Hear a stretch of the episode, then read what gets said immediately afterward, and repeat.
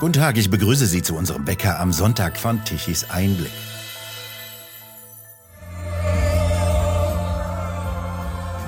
Laute Musik dröhnte am Samstag aus riesigen Lautsprechern im Seiderpark in Den Haag.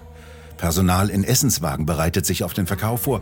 Der Platz füllt sich mit Zehntausenden von Menschen, Bauern, die aus allen Teilen der Niederlande angereist sind, zum Teil mit ihren Traktoren. Der Bereich der Demonstration ist mit Zäunen abgesperrt.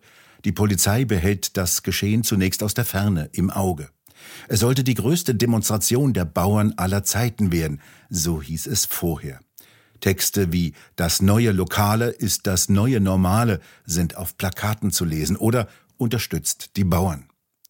Die Behörden hatten zwar Traktoren bei den Protesten verboten, lediglich zwei durften in den Seiderpark, hatte die Verwaltung festgelegt. Dennoch fuhren Tausende von Bauern aus allen Provinzen der Niederlande nach Den Haag. Am Samstagmorgen wurde eine Gruppe von 30 Traktoren vor Den Haag angehalten. Die Traktoren stammten angeblich aus der Stadt New Leuchen. Die Landwirte wurden von der Polizei von der Straße geführt. Die Gruppe wollte ihre Traktoren nicht stehen lassen und weigerte sich vorerst, mit öffentlichen Verkehrsmitteln weiterzufahren. Am späten Vormittag versammelten sich im Seiderpark in Den Haag die ersten Demonstranten. Organisiert hatte dies die niederländische Bauernvereinigung Farmers Defence Force und Samen vor Niederland. Zusammen für die Niederlande.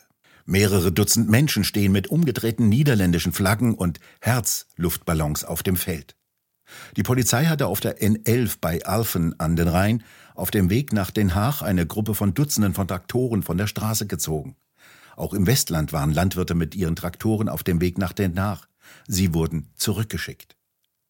Im Hintergrund sind Lastwagen der Armee mit Seekontainern an verschiedenen Stellen im Stadtzentrum von Den Haag geparkt. Sie sollen Traktoren daran hindern, ins Stadtzentrum zu fahren, berichtet die Polizei. Für Empörung sorgte, dass aus Deutschland Wasserwerfer anrückten, übrigens ebenso aus Belgien. Die wurden gegen Abend gegen die Klimaextremisten von Extinction Rebellion eingesetzt, die gleichzeitig in Den Haag demonstrierten. Immerhin hatte die Feuerwehr Wärmezelte und trockene Kleidung mitgebracht, damit sich die empfindlichen Extremisten keine Unterkühlung bei den eiskalten Temperaturen holen sollten. Im Seiderpark durchbrach ein Schaufelradfahrer mit seinem schweren Gerät einen Zaun. Durch die Lücke fuhren mehrere Lastwagen auf das Gelände, berichtete die Polizei. Der Fahrer wurde wegen Vandalismus und Widerstand gegen die Festnahme und Verstoßes gegen die Notverordnung festgenommen. Der Schaufellader wurde beschlagnahmt. Um 12 Uhr beginnt die Protestveranstaltung offiziell. Wij zeggen nee tegen de uitverkoop van ons land en wij zeggen nee tegen Rutte 4. Leven de Nederlandse boeren, leven onze bevolking en leven de vrijheid. Dank jullie wel. Die Vertreter der niederländischen Bauern greifen in ihren Reden die offizielle Agrarpolitik der Regierung Mark Rutte an. Ein Vertreter aus den USA überbringt Solidaritätsbekundungen amerikanischer Farmer. Vom deutschen Bauernverband ist nichts zu sehen und nichts zu hören.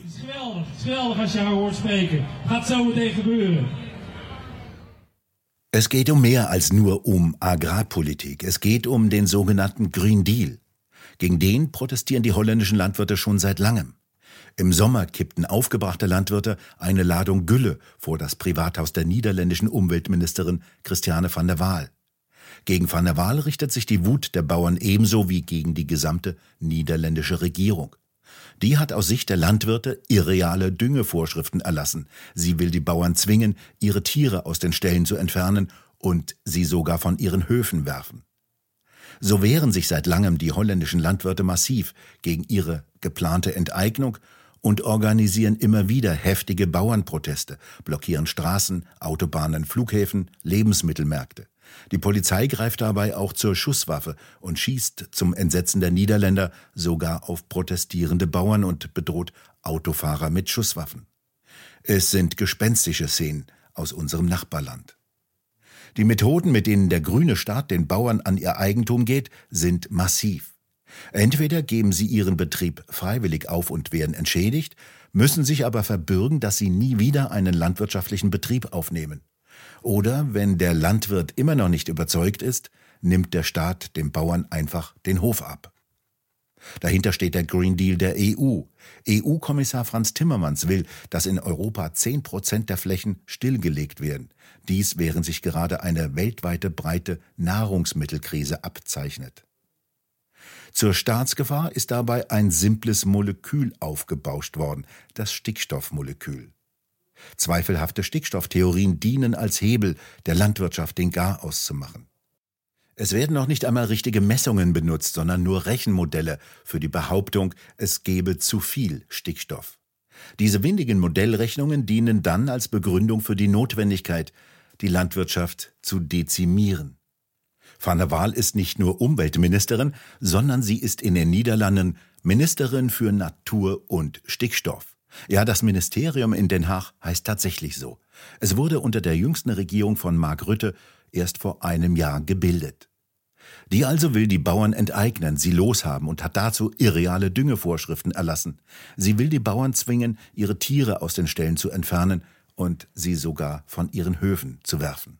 Ein Ministerium, das eigens rund um eines der wichtigsten Elemente der Natur gebildet wurde, nämlich den Stickstoff, das lässt aufhorchen.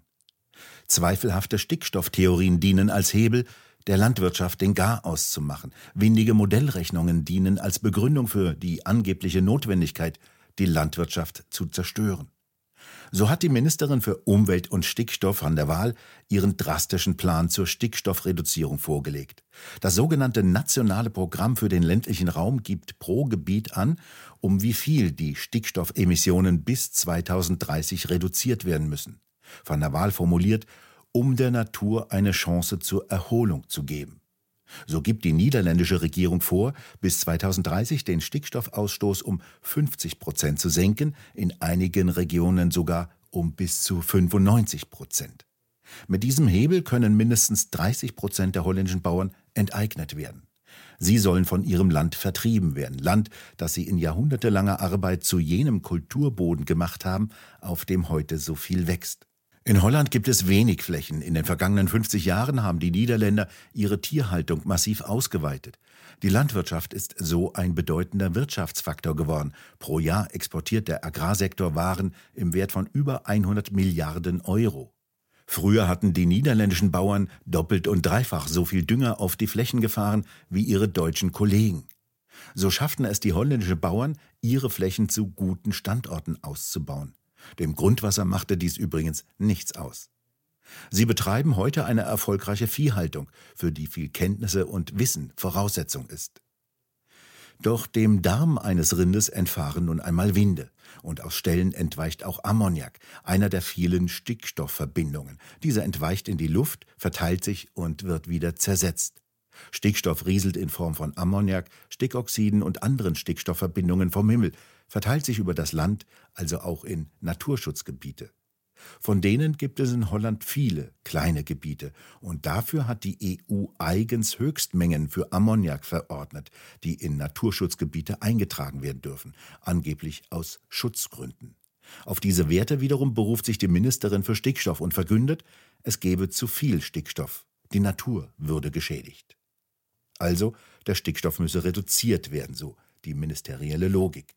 So dürfen auf holländischen Autobahnen nur noch 100 Kilometer pro Stunde gefahren werden, angeblich um den Ausstoß von Stickoxiden zu verhindern. Dabei haben alle Autos mittlerweile Katalysatoren, die sorgen dafür, dass kein Stickstoff mehr aus dem Auspuff kommt.